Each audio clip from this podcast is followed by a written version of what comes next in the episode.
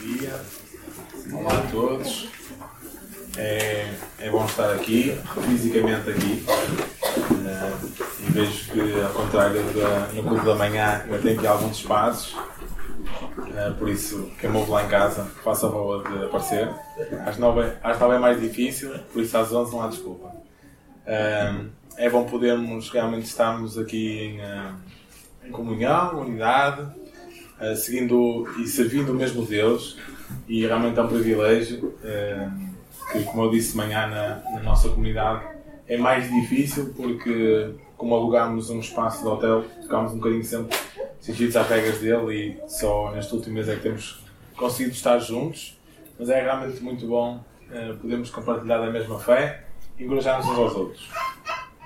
E vou já avisar que se pensas que hoje é uma pregação normal em que podes voltar para casa indiferente, uh, vou, vou, já dizer que isso não vai acontecer. Okay? Eu hoje vou tentar uh, ao meu máximo puxar por vocês e desafiá-los, assim como eu me tenho desafiado a mim a preparar esta mensagem, como também a falá-la uh, hoje um bocadinho mais cedo. Um, primeiro, também entrando assim um bocadinho só para vocês terem contexto. hoje vou falar de Davi, eh, numa época em que ele estava a fugir, numa época em que ele era o querido do. passou do querido do rei para um inimigo, um inimigo não bom do rei. E vamos estudar uh, 1 Samuel, em, uh, em, especial destaque o, o capítulo 24. Vou fazer mais menções no, no capítulo 22, mas não precisas de, de abrir nesse local. E eu começo, uh, queria começar já por nos uh, desafiar a pensar um pouco. Muitas vezes nós falhamos, pelo menos eu falho, ok? Muitas vezes eu arrependo, muitas vezes não me arrependo tanto e deveria ser mais rápido. Mas será que eu posso dizer que o meu comportamento realmente mudou? Será que eu posso dizer que se me, se me aparecer na minha vida aquela tentação, eu posso dizer que eu consigo vencê-la? Será que a minha crença realmente modificou ou foi apenas pedir perdão porque sei que é incorreto e quero que Deus me perdoe? Hoje, quando falarmos da vida, eu quero que vocês pensem nisto, numa vida transformada. Uma vida que é de uma pessoa que pecou, uma pessoa que falhou, mas ao mesmo tempo de uma pessoa que esteve disposta a pedir perdão e a dar o exemplo com as suas ações. Então, conhecendo um bocadinho uh, David, o rei dos rebeldes. Isto é curioso porque David já tinha sido dada uma profecia para ele sobre ele ser o rei, uh, mas para já ele era um rei de um grupo um bocadinho pequeno. E vamos conhecer quem é que o acompanhava. David saiu dali e refugiou-se na caverna de Adulão. Os seus irmãos e toda a sua gente souberam e foram se juntar a ele. Uniram-se a eles, também, todos os oprimidos, os que tinham dívidas e todos os descontentes e Davi tornou-se seu chefe. Ao todo eram uns 400 homens. Então, nós temos uma comitiva de Davi descrita por pessoas que o amavam, mas ao mesmo tempo por pessoas que queriam fugir da sua realidade, que era má. E ele aqui não poupa, é todos os oprimidos, os que tinham dívidas e todos os descontentes. Provavelmente não seria uh, o grupo mais estável uh, para se confiar numa fuga. E eles eram apenas 400. Claro que aos olhos do, do, do reinado isto era insignificante. Porque estima-se aqui mais ou menos que Israel teria nesta altura cerca de um milhão de membros no seu exército. Que equivale mais ou menos hoje ao, ao, à força dos Estados Unidos. E estamos a falar de um país bem mais pequeno. Okay? Por isso, 400 para um milhão era, era, uma, era um esforço um bocadinho embora andar atrás deles. Mas Saul desenvolveu um bocado por inveja, uh, principalmente por inveja, uma, uma espécie de ódio especial por este Davi, que era muito amado por ele antes. Davi era um, foi, na, no reinado de Saul, um, um general que teve bastantes vitórias e por isso uh, tinha algumas pessoas que o viam como o próximo rei. Também um profeta tinha profetizado que ele mesmo seria rei. Então Saul tomava como uma ameaça e queria resolver isso pelas suas próprias mãos. Então, nós conseguimos assistir entre o capítulo 22 a 24 a esta perseguição que foi parar a vários lados. no, ainda no capítulo 22, nós conseguimos ver uh, o primeiro ato de obediência de Davi. Numa escolha em que nós podemos dizer que é pequena, mas se calhar não é assim tão pequena. E que ele começou a demonstrar a sua sabedoria e, uh, e a sua prontidão a ouvir Deus. Então diz uh, em 1 Samuel 22, 3 e 5: David partiu depois para Mispá, em Moab, e pediu ao rei de Moab: Peço que meu pai e minha mãe fiquem contigo até que eu saiba o que Deus quer de mim. Apresentou-os em seguida ao rei de Moab e eles ficaram lá todo o tempo que David esteve escondido na caverna. Então o profeta Gad disse a Davi: Não fiques na caverna, vai antes para a terra de Judá. E David pôs-se a caminho e chegou à floresta de Aret. Então acho que é um bocado óbvio aqui que David contraria um bocadinho o seu instinto humano. O seu instinto humano era proteger-se na terra do inimigo. Mas o profeta disse: Sai, não fiques na caverna. E eu penso assim: se eu depositasse os meus pais uh, a um rei, eu acharia que isto seria a minha, a minha escolha acertada. A escolha em que lhes traria segurança. E ele aqui está a sair da sua liberdade, está, está, está a sair de, desta, desta segurança e deste sentido de segurança, porque lhe foi dito, através do profeta, que Deus disse para ele não ficar na caverna. Então, basicamente, ele está a arriscar a sua vida. E como se não bastasse, ele carrega a sua comitiva de 400 pessoas com ele. Então, conseguimos já ver aqui traços grandes de influência de David como um líder. Em que ele pega em 400 pessoas e que eles dispõem-se, sem fazer muitas perguntas, a arriscar a sua vida para ir para outro local. Aqui vemos uma, uma escolha, vamos dizer, contra-intuitiva. Será que nós temos feito isso? Será que nós seguimos uh, o que Deus tem para nós quando isto contraria o que nós achamos que devia ser? Ou que nos traz mais consequências? Ou que achamos nós não é tão inteligente a fazer? Eu acho que é bastante fácil seguir a Deus quando nos convém e quando é uma decisão que nós gostaríamos que tomasse esse rumo. Mas aqui David diz que a resposta da David ao profeta é e David pôs-se a caminho. Não há conversa, não há porquê, não há e se eu ficar aqui, e se calhar tu ouviste mal, não existe nada disso. Ele faz como os discípulos fazem quando Jesus os chama. Diz, vem e segue. Eles não perguntaram, foram e seguiram. E às vezes nós ficamos indecisos e tentamos racionalizar. E é aí que depois nós falhamos. E escolhemos mal. Porque isto aqui é simples. É só obedecer. Não, há, não é uma coisa muito complicada. Eu sei que depois as consequências nós temos que, as, que, que sofrer as consequências. Mas assim, se nós não acreditamos que Deus tem o melhor para nós, o que é que nós estamos a fazer aqui? É? Para que é que nós oramos se depois não queremos ouvir? O que é que nós dizemos? Eu quero procurar a sabedoria de Deus. Mas depois Deus diz-nos uma coisa que nós não queremos ouvir, nós dizemos, ah, se calhar é melhor não. Ah, para mim isto aí irritaria. Se eu fosse Deus, eu ficava irritado comigo.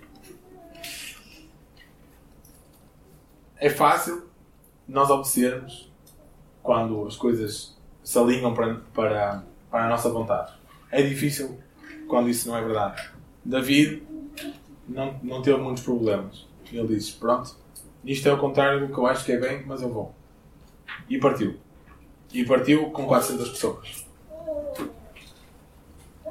E ele mostra-nos um bocadinho que nem todas as oportunidades são para ser aproveitadas.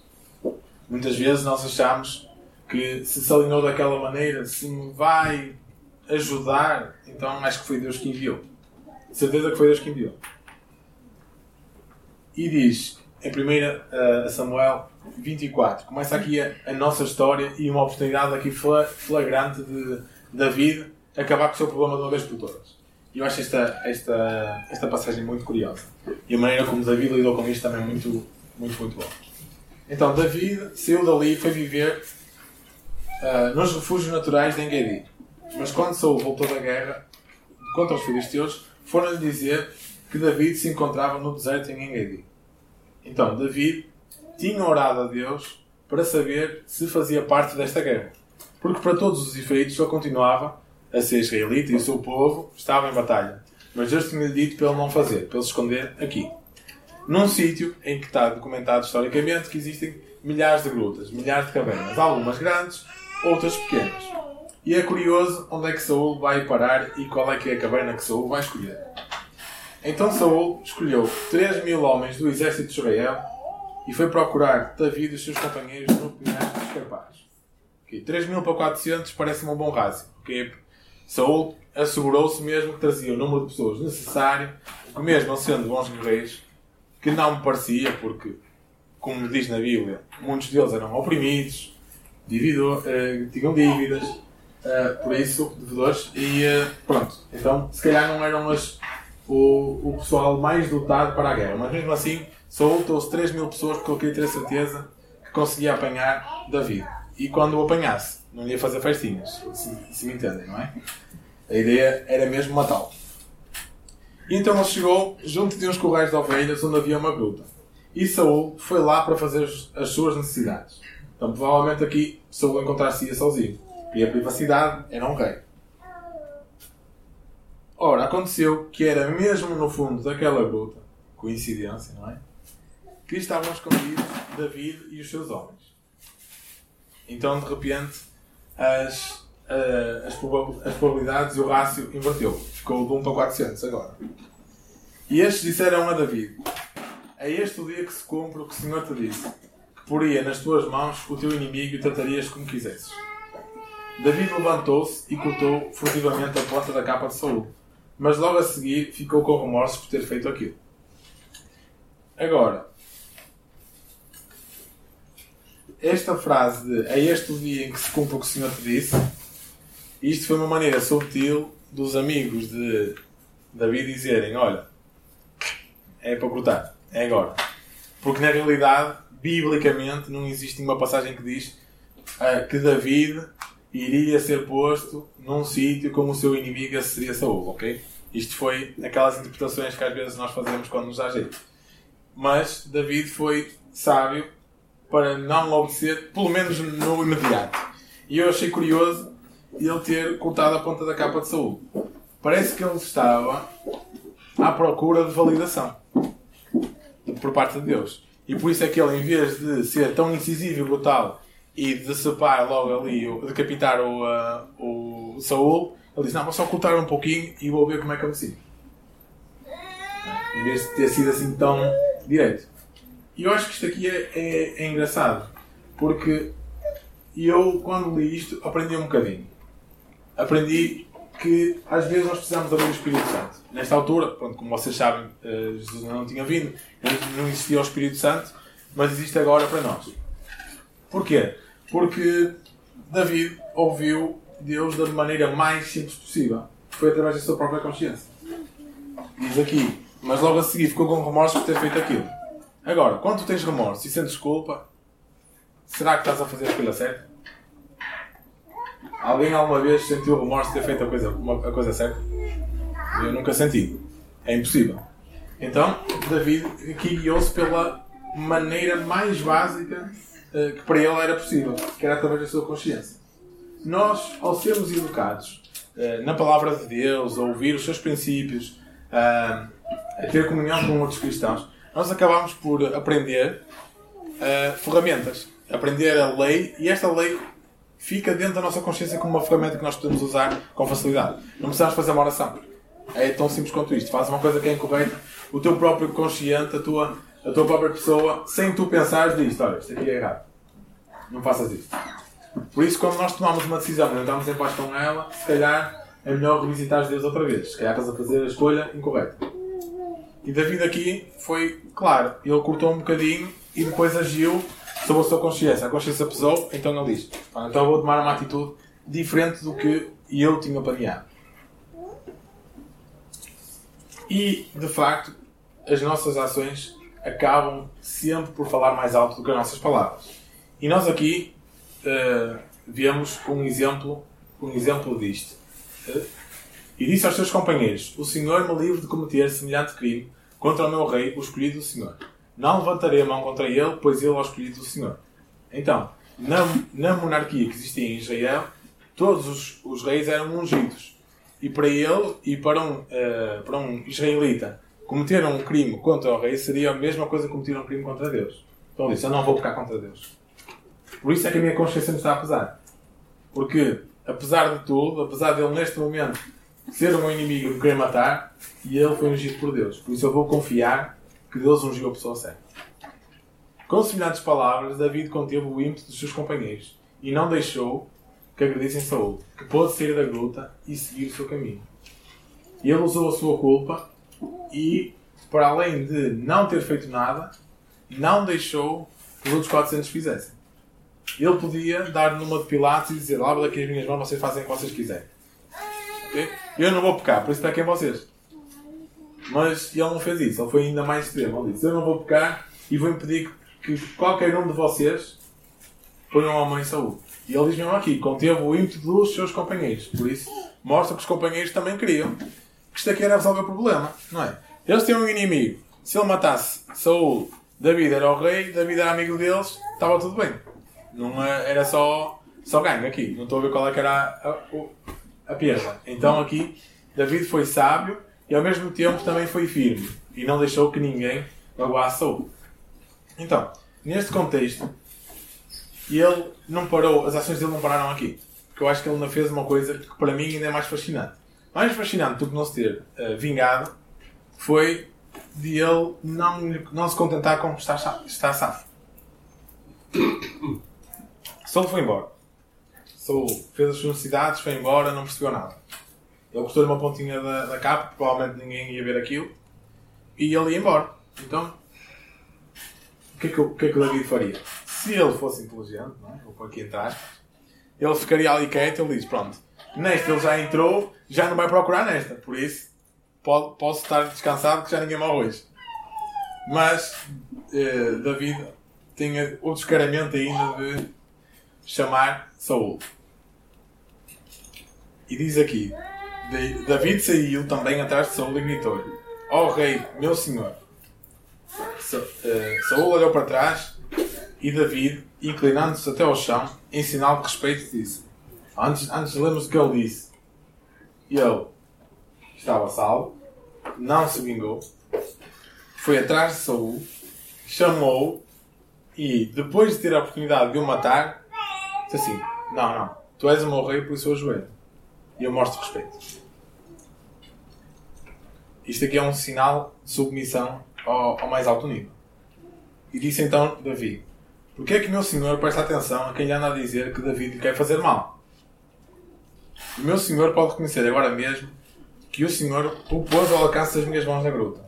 Pediram para o matar, mas tive compaixão.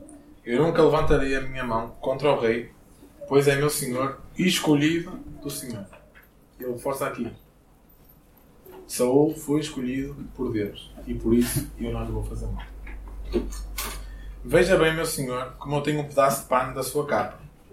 Cortei-o, mas não quis matar o rei. Fico, pois, a saber que não em mim nem maldade, nem revolta contra o rei.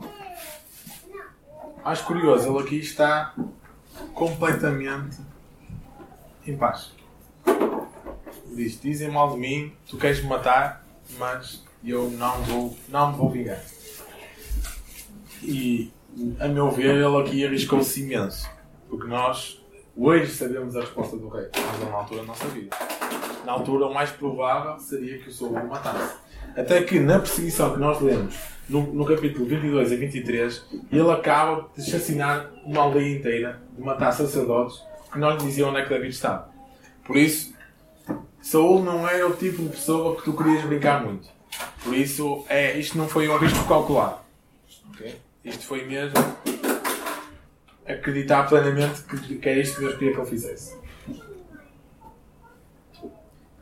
Nunca pequei contra o meu Senhor. O Senhor é que tenciona tirar-me a vida. Que o Senhor julgue e entre nós os dois e me defenda. Quanto a mim, eu nunca levantarei a minha mão contra o rei. Nunca levantarei a minha mão contra o rei. Quando nós ouvimos esta palavra, dizemos logo: Ah, nunca digas nunca. Porquê? Porque caso faças asneira, já não disseste nunca, não é? Então, nós aqui tentamos logo livrar imediatamente a qualquer tipo de responsabilidade. Mas David aqui é sincero. Perante 3.400 testemunhas, ele diz: eu nunca te fiz mal. Um bocadinho como Jesus fez, quem nunca pecou que atira a primeira pedra, foi um bocadinho deste, desta maneira, mas ele disse claramente: Eu não tenho pecado nenhum, eu tenho consciência tranquila. E se vocês, se os 3400 aqui não quiserem apontar nada, porque se não se lembram, eu peço a Deus para me defender. Por isso eu tenho a certeza que Deus me vai defender a mim. Quantos de nós é que temos esta coragem, esta ousadia de dizer: Não, não, Deus defende. Isto é ter consciência completamente tranquila. Se não há consciência mais, acho que não há consciência mais tranquila que esta do que dizer Deus defende. Deus sabe que eu estou certo. E por isso é que eu digo que as ações falam sempre mais alto que as palavras. Porque quando ele diz isto, eu acho que é onde causa um bocadinho mais impacto. As pessoas perceberem que ele de facto não está só a falar. Ele agiu da maneira correta.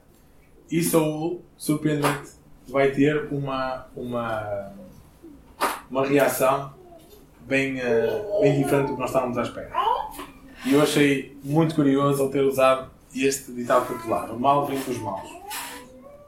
Como diz o antigo ditado popular: O mal vem dos maus. Por isso, nunca levantarei a mão contra o meu rei. O que é que David está aqui a dizer que é? É bom. Não é? David está a dizer: É bom porque o mal vem dos maus. E se, não, se nunca levantarei a minha mão, pronto, eu nunca vou ser mau. Vou ser sempre bom. Será que podemos dizer que somos bons? Verdadeiramente bons? Ou só somos bons às vezes? Quando, quando dá jeito. Ou quando calha. E ser bom aqui é de facto também fazer bem. atrás de mim e ele aqui ainda reforça um bocadinho mais a humildade. Lembra-se que ele está a fazer isto de joelhos perante 3.400 pessoas. Ele diz: Atrás de quem é que saiu o rei de Israel a combater? A quem é que ele persegue? A mim, que sou como um cão morto ou como uma pulga? Estamos a falar do braço direito do rei a dizer isto: Sou como um cão morto ou como uma pulga. Por isso, que o Senhor decida e julgue entre nós, os dois que Ele examine a minha causa e me defenda das suas mãos. Outra vez. Que Deus me defenda. Não preciso de ninguém. Deus vai me defender porque Ele sabe. É preciso ter muita coragem. O mal vem dos maus. Acho que é impossível ser mais direto que isto. Se o mal vem dos maus, o bem vem dos bons. Por isso, para nós sermos bons, temos que fazer o bem. Não está difícil para mim, eu acho que é neste momento que eu começo a ficar mais introspectivo, a pensar: será que eu sou bom? Eu sei que eu quero ser bom, isso eu sei que eu quero ser. Mas será que eu sou bom? Será que as minhas ações revelam o amor de Deus? Ou será que eu me contento só não pecar? Só não tentar fugir muito do caminho? Isto incomoda e tem que incomodar. Não podemos passar a vida domingo após domingo a tentar manter a mesma rotina e a deixar-nos estagnar. Tu não és um bom cristão se sais de casa, olhar para o chãozinho, vais para o teu trabalho, não chateias ninguém, voltas e vês a tua Netflix e ficas sentadinho, comes um jantar e vais dormir. Isso não é o que Deus chamou para, te fazer. Isto não é ser um bom cristão. Um bom cristão é um cristão que influencia. E se as ações valem mais que as palavras, o que é que tu precisas de escolher? Precisas de fazer. Fala menos, faz mais. Por isso, se tu sentes a necessidade de dizer às outras pessoas que és cristão, quer dizer que as pessoas ainda não identificaram isso nos seus comportamentos. Por isso, então, comporta-te mais e as pessoas vão te identificar. Sei, acho que toda a gente, numa altura da vida, se calhar ouviu esta, esta pergunta, não é? Porquê é que tu és tão diferente? Porquê é que não és como a maioria das pessoas? Se já não ouves isto há muito tempo, significa que se calhar para ser sempre uma maioria das pessoas. Por isso, se calhar temos que repensar um bocadinho no nosso comportamento. O que é que nós não temos feito? Porque é fácil nós definirmos o cristianismo como um conjunto de regras sobre o que não fazer. Mas isso é tão limitativo. E isso não influencia ninguém. Ninguém segue atrás de uma pessoa que só se cinge a não fazer as coisas más. Isso é quase castador, vamos dizer assim. Deus tem muito mais para nós. E nós é que temos que agarrar isso e fazer. E ser corajoso, como David foi. Logo que David acabou de falar, Saúl exclamou: És realmente tu, David, meu filho, que me falas? Meu filho, ok? Então, ele disse: Afinal, não és um cão morto, tu és meu filho. Eu estava atrás de ti. E aqui tem uma reação que não, ninguém estava à espera. Saúl começou a chorar. E temos um rei perante muitas testemunhas a chorar. A dizer: De facto, és tu mais justo do que eu. Pois tu fizeste-me o bem em troca do mal que eu te fiz. Provaste hoje a tua bondade para comigo.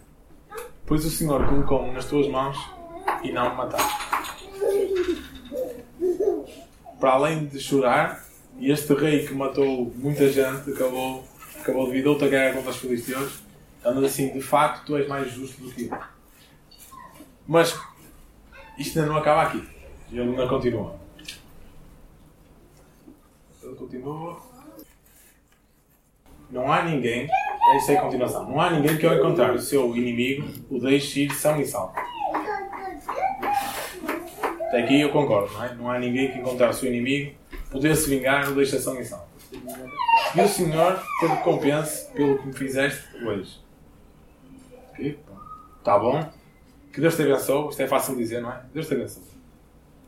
Mas lembra-se que ele era um inimigo até há 5 minutos, ok? E que ele levou 3 mil pessoas a, a, a ultrapassar um deserto para o matar. Mas ele não vai mais longe. Agora compreendo que tu serás rei. Okay? Uma monarquia, os, o reinado passa de geração em geração. E ele está aqui a dizer que já vai existir uma quebra nisto. E que o reino de Israel há de ser glorioso contigo. E quase dá a entender que aqui Saúl está a dizer que o reino dele, o reinado dele não vai ser mais glorioso. E ele mesmo que não dissesse, nós sabemos que historicamente é verdade. Porque o reinado de Davi foi realmente muito, muito grande. E por isso até a própria linhagem de Jesus, ele diz que é filho de Davi. Jura-me, pois, então, ele diz aqui, para além de tu teres feito bem comigo, tu vais ser o rei, por isso, ou me vais tornar a mim, ou alguém da minha linhagem, e ele agora aqui quase pede clemência. Ele diz: Jura-me, pois, pelo Senhor, que não acabarás com o meu nome e que não exterminarás a minha descendência. Estamos aqui a falar de uma pessoa que tinha 3 mil pessoas agora prontas que o matariam rápido e ele pede-lhe clemência. Ele diz: Por favor, não te vingues mais tarde. Eu sei que não te quiseste vingar agora, mas não te vais lembrar disto mais tarde, não te vingues. E David jurou a Saul que assim faria. E este regressou à sua casa e David e os seus homens foram para o seu refúgio. E continuaram escondidos até que fosse seguro depois eles saírem. Então, nós temos aqui alguns padrões de comportamento de que, que, que David tem ao ouvir Deus e uh, como se não chegasse. Como Deus já o guiou nisto tudo e ele foi fiel, Deus acabou ainda de lhe dar uma recompensa. E Deus é bom mesmo assim. Porque e nós, ele não precisava de nós foi-nos buscar entregando o seu único filho. E eu não, e eu não daria um, um filho meu por vocês. Eu tenho dois. E ele só tinha um. É? E não há capacidade de fazer mais. É este, meu filho amado. Este. Só tenho este. E deu-nos por nós. Que sabia que nós só íamos fazer asneiras. Sabia que nós, que, não, que nós não éramos merecedores daquilo. E ele mesmo assim estendeu-nos em misericórdia. Mas mais que isso, ele não diz: se tu és fiel, eu sou fiel para contigo. Tens uma recompensa. Isto é que é ser um pai bom. Isto é, é ser um pai demasiado bom até. E por isso ele cumpriu o que tinha prometido a Daniel. A Daniel, desculpem, a Davi.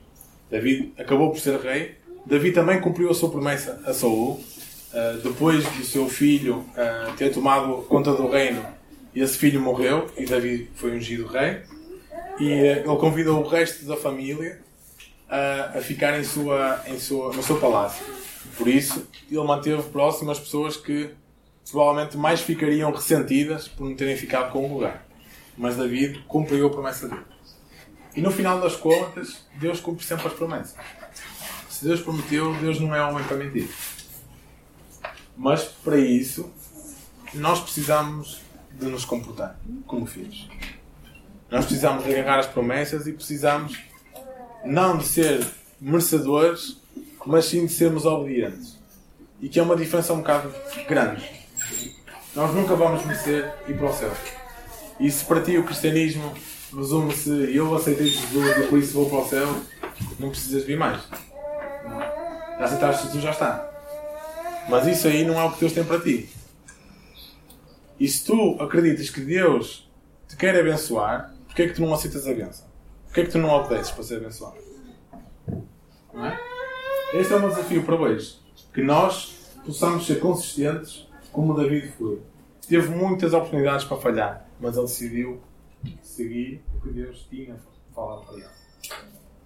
Lembrar-se das leis, lembrar-se da autoridade local dele. Não matou o seu rei como podia ter feito porque era ungido do Senhor. Assim como nós também devemos seguir as nossas próprias leis. Muito incómodas que às vezes sejam. Mas Deus nos chama a dar um exemplo. O exemplo também é isso. Por isso eu convido-te hoje, em introspeção, a analisares um bocadinho a tua vida. As impurezas, o que tens feito de mal, mas principalmente o que não tens feito de bem.